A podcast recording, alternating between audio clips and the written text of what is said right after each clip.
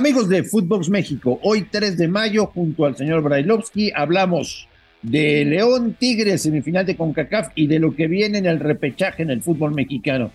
Interesantísimo el capítulo de hoy de Footbox México. Footbox México, un podcast exclusivo de Footbox. Amigos de Footbox México, qué gusto saludarles. Hoy es miércoles 3 de mayo y hoy conoceremos al rival de Los Ángeles en la final de la CONCACAF Liga de Campeones. Por un boleto para el Mundial de Clubes y por la supremacía en la zona. Hay que recordar que el vigente campeón es de la MLS, Seattle, que le ganó la última final a Pumas. Veremos si el fútbol mexicano es capaz de recuperar el título o por segundo año consecutivo Los Ángeles se lo lleva. Por lo pronto, habrá que ver qué pasa en el partido de hoy, en donde Tigres tiene ventaja de dos por uno, pero yo creo que será un partido muy atractivo, muy especial.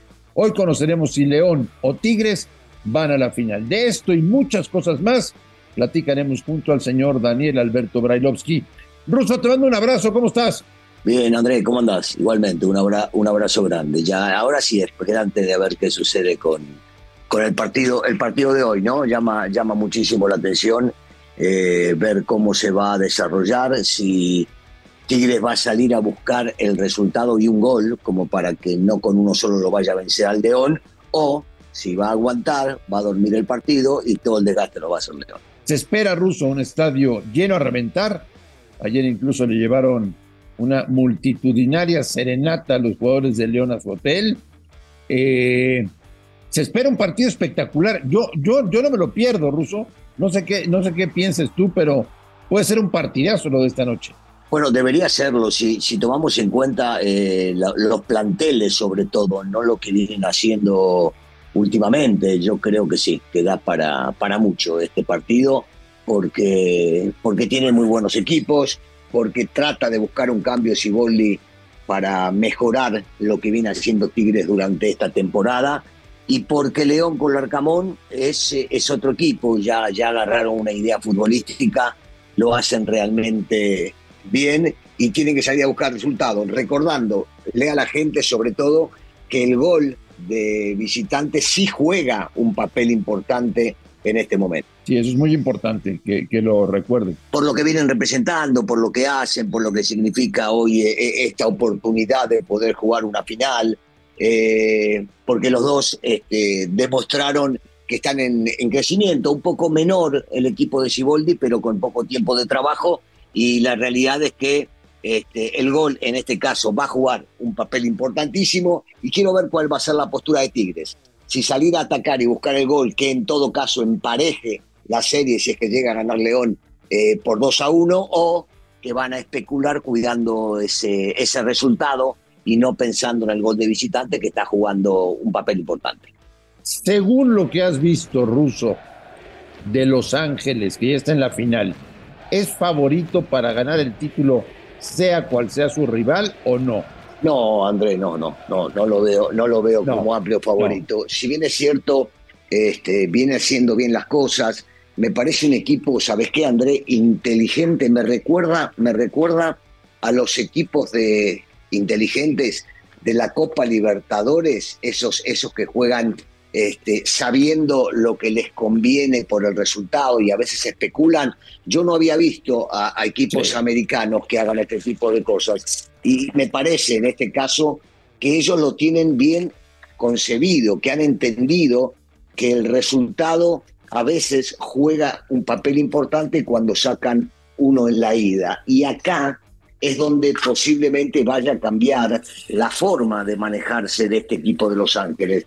Pero sigo yo, que hoy es una opinión muy personal, pensando que los equipos mexicanos, sea cual sea, este, van, a tener, van a tener alguna este, superioridad, por más de que les toque jugar el partido de visitante, el segundo partido. Es cierto.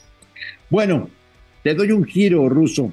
¿Te acuerdas que hace unos meses en Qatar se sentaban en una mesa el señor John de Luisa y el señor Jaime Ordiales a decirnos que en 60 días iban a presentar un proyecto para cambiar de manera radical todo lo que estaba sucediendo en el fútbol mexicano. Un cambio radical, prometía. Sí, señor. Pues hoy, hoy, 3 de mayo, Nillón de Luisa es presidente de la federación, vaya, no hace nada ya, y Jaime Ordiales también está fuera. Y no pasó nada, y no hubo ningún cambio, y seguimos exactamente igual, y nada, nada nuevo bajo el sol, nada de nada. Los dos que lo prometieron ya se fueron ruso. Bueno, yo, yo en un primer momento pensaría que el ingeniero quería hacer algunos cambios y que estos cambios se los propuso a los directivos y a los dueños del fútbol mexicano y que estos no lo aceptaban. Porque si no, eh, conozco muy bien a John de Luisa, tú también, es un tipo honorable, es un tipo derecho y seguramente tenía ciertas ideas como para cambiar todo lo que venimos viviendo en el fútbol mexicano durante los últimos 150 años. Y entonces, como esto no les servía a los dueños, no les convenía, no les interesaba, no priorizaban el dinero, en una de esas por eso ya no los tenemos más y aquellas promesas que hizo John de Luisa no se pudieron cumplir porque a nadie le convenía y entonces terminaron diciéndole hasta luego. Pero ¿no te parece increíble, Ruso, que no haya pasado absolutamente nada en el fútbol mexicano? Eh, no, ¿cómo decís? Siempre eh, no me sorprendo ya de nada, ya perdí la sorpresa en el fútbol mexicano. No, Andrés, la verdad. El sentido de la sí, no, no, en realidad, en realidad no, no, no me sorprende nada, no me sorprende nada. Este, y, esto, y esto lo veo como algo normal. Dejan pasar el tiempo, enfrían las cosas, ven que la gente sigue respondiendo en el fútbol mexicano y van a las canchas. Y entonces, no, no, no, no me sorprende. Vamos a seguir así, no sé por cuánto tiempo más. Esto difícilmente vaya a cambiar mientras no quieran erradicar el tema este, inventado por el, por el tema de la pandemia, el ascenso y descenso que regrese, que le permitan a equipos que hacen el esfuerzo deportivamente para que asciendan, que no se paguen multas que al fin y al cabo no se pagan para, para no descender. No, no, no, no, no me sorprende nada. Delicadísimo lo de las multas, ¿no? Bueno, lo que dijo. Delicadísimo. Lo que dijo el señor Salinas, que es el encargado de, vigilar el tema de las finanzas dentro de la federación, no es que viene de la secretaria y vas a echar a la secretaria, Marín, ¿eh? Esto, esto lo dijo, esto lo dijo un tipo pesado, un tipo que sabe y que, y que es muy, honesto, fue muy honesto en sus declaraciones. Entonces, este, no, no, no, no, me parece, me parece una locura, una locura. Pero si encima de todo le agregas a esto que Querétaro, que hizo una buena campaña este torneo, no la anterior, este, no le permitieron jugar el repechaje, cuando no hay descenso, porque el reglamento primero era ese, el que desciende no, no puede llegar a jugar la liguilla, y, y, le permitís al 13 con una actuación pero, pero desastrosa durante toda la temporada que vaya a participar y que pelee contra uno que hizo 700 puntos como Monterrey. Hablando de, de repechaje ruso, ¿ves a los cuatro locales como favoritos o me estoy equivocando? No, no, bueno, eh, no, no te equivocas en base a lo que yo pienso también. Siento que 5, 6, 7 y 8 hicieron mejor las cosas en el torneo. Yo, yo quisiera ver cómo responde León o, en su defecto, Tigres, de quién vaya a perder el partido de hoy para comportarse en el próximo partido, porque la cabeza va a jugar mucho, el papel anímico va a jugar muchísimo. Si esto no jugaría, eh, Pachuca es mucho más que, Santos, Cruz Azul debería en el Estadio Azteca ganarle al Atlas, aunque el Atlas puede llegar a sorprender sin Julio Fuchs. Este, el León es mucho más que San Luis, por supuesto, y, Tigres en los papeles también, pero bueno, esto, esto es fútbol y, sabemos que han sucedido cosas en el fútbol que a veces no las imaginábamos. ¿Qué le pedimos, Ruso, a entrenadores, directivos, jugadores de cara a la etapa final, a lo más atractivo del fútbol mexicano? Que por favor prioricen ganar antes de no perder, que por favor haya espectáculo. ¿Qué les podemos pedir, Ruso, para quitarnos ese amargo sabor que tenemos en la boca de todo lo que pasa en el fútbol nacional? Mira, eh, que no cuiden el resultado no se lo podés pedir, porque es algo lógico, es algo normal. Recordemos que primero la fase de repechaje es a un solo partido y el que haga más goles ahí es el que se lo lleva, pero también un 1 a 0 termina calificándote para, para ya entrar en, en la, en la, parte, en la parte final.